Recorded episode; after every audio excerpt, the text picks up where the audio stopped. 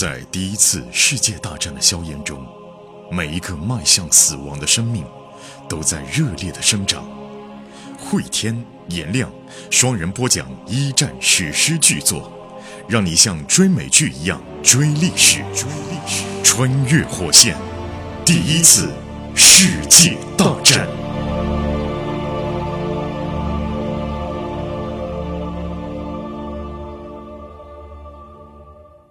穿越火线一战，各位好，我是颜亮。我是慧天。前情回顾，时间线已经来到了一九一八年的十一月份了。英国国内正在进行大选，新一届的首相还面临一个重大的议题，就是要去参加巴黎和会，商讨如何惩罚同盟国，如何对战后的世界进行重新的划分。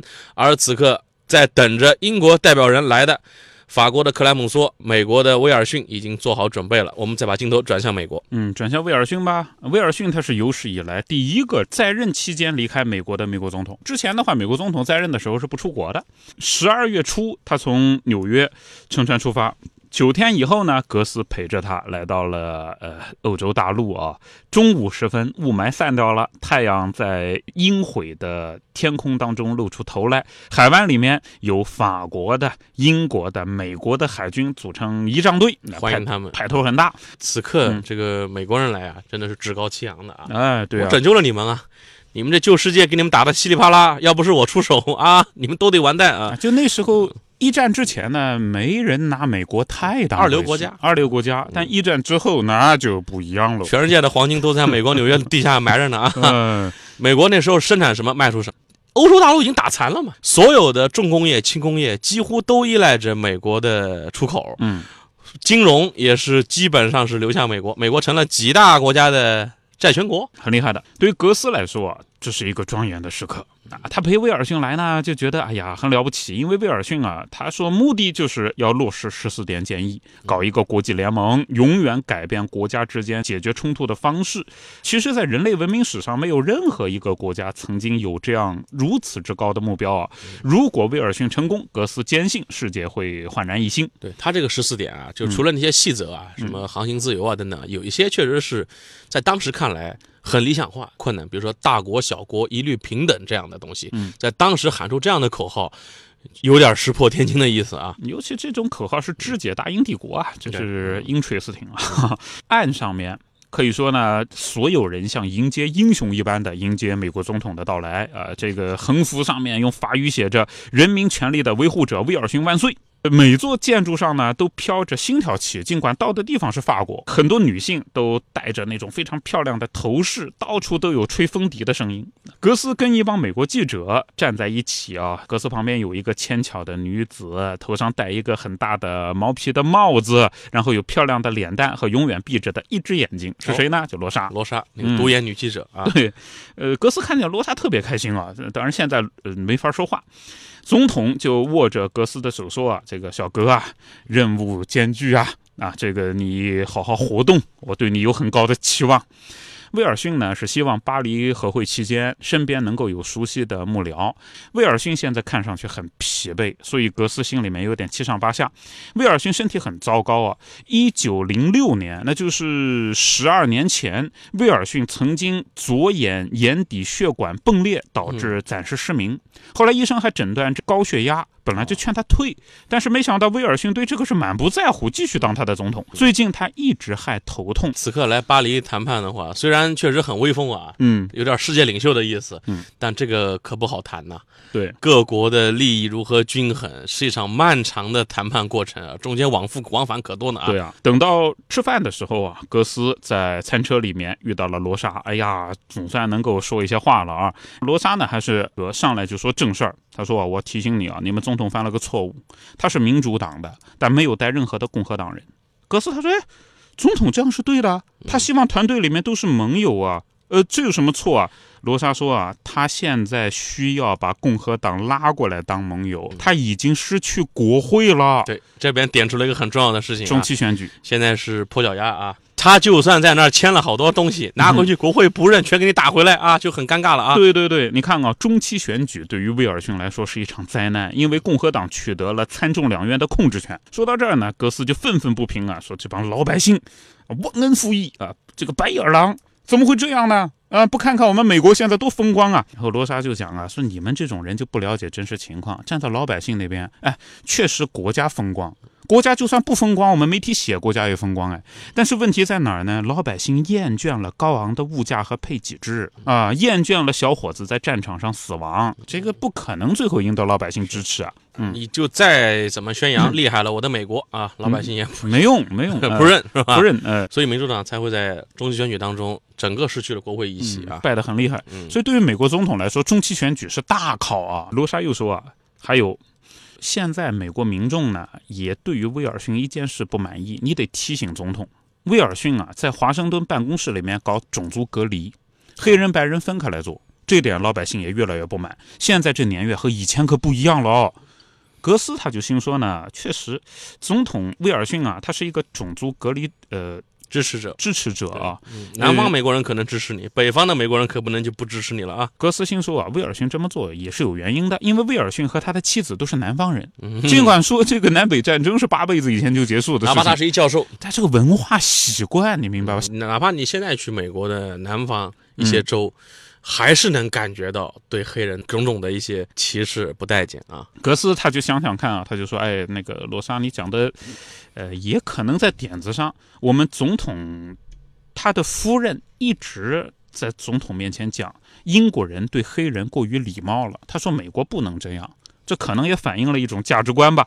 然后罗莎总结啊，总之啊，你们的那个宝贝总统威尔逊，他已经不再是美国人的宠儿了，至少在自由派那边，他不是宠儿了。这就更意味着他需要共和党啊。格斯他想想看，那要是把他拉过来的话，威尔逊他可能会觉得自己签协议的时候并不自由啊。所有的事情都要跟别人去谈的话，啊，这就不是说，哎呀，怎么说呢？自己的权威受到影响嘛。罗这边埋一扣子，巴黎和会上签订的种种协议啊，美国人提出来的啊，美国总统威尔逊提出来的。最后自己拿回去，美国国会自己没通过，在这埋个扣子，就等于是借架空人物罗莎的嘴来来了一个政治上的复盘。罗莎就说：“哎呀，对于政治家呢，我觉得你们得注意啊，政治家有的时候像学校的小女生一样，就是很敏感，复仇心也很强。你回头如果把这个呃共和党的人拉过来。”可能哎，人家就觉得你还是愿意合作的，我们的啊，还支持一下。你现在把他踢出去，共和党觉得整个都是被排除在外。那你甭管十四点能不能成啊，就算大家都认，就算他无比正确，回国了以后未反对反对，他也否了你啊。咱们这稍微开个小的上帝视角啊，嗯，就等到巴黎和会这谈完了，威尔逊带着这个巴黎和会谈判的成果回美国，希望得到国会的支持，请共和党的人吃饭，去是去了，吃饭的时候。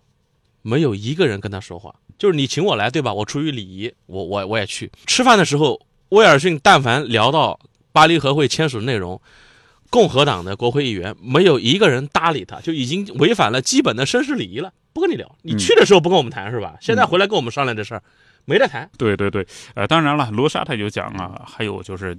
如果说我们说如果啊，总统他将共和党的找一个代表特别牛的弄过来，只要说我们巴黎达成的协议真的达成了，共和党就不能说一个不字儿，因为你们参与了，所以问题就全部解决在前头了，不然你们忙，我跟我跟你们说，忙了白忙啊。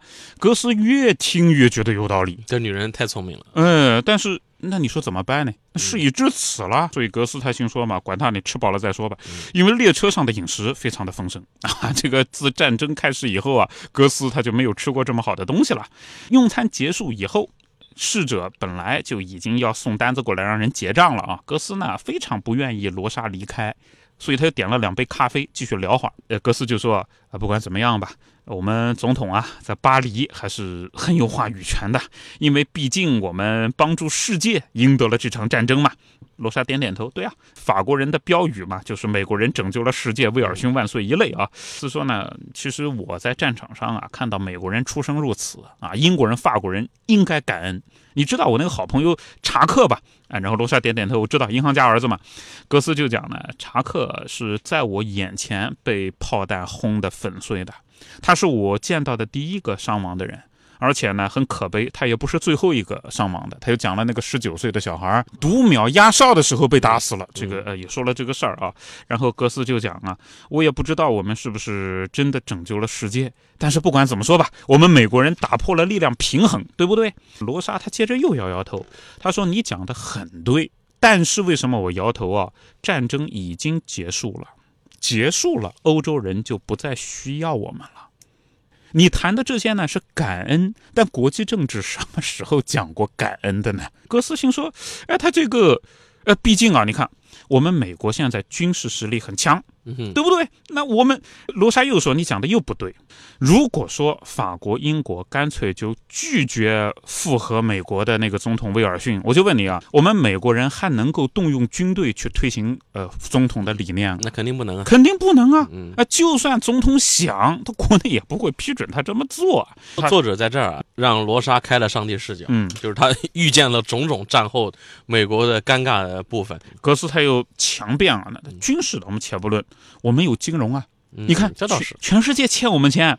罗莎说呢，你说的不假，呃，协约国欠了我们大笔的钱。但我给你普及一个，就你好朋友查克以前讲过的，如果你欠了银行一百美元，银行控制你。如果你欠了银行一千万美元，你控制银行，你想想看，你想想看到底现在是美国求着英国人办事儿啊，还是英国人求着美国人办事儿啊？赶紧来帮我啊，不然我这经济要垮啊，还不上钱了啊！哎，对，我都变成老赖了，是吧？经济垮了，还不上钱，着急的是美国。对呀，所以格斯他就觉得眼前的美好新世界正在崩塌啊，然后他就说：“那民意呢？民意呢？你没看到老百姓喜欢美国人吗？”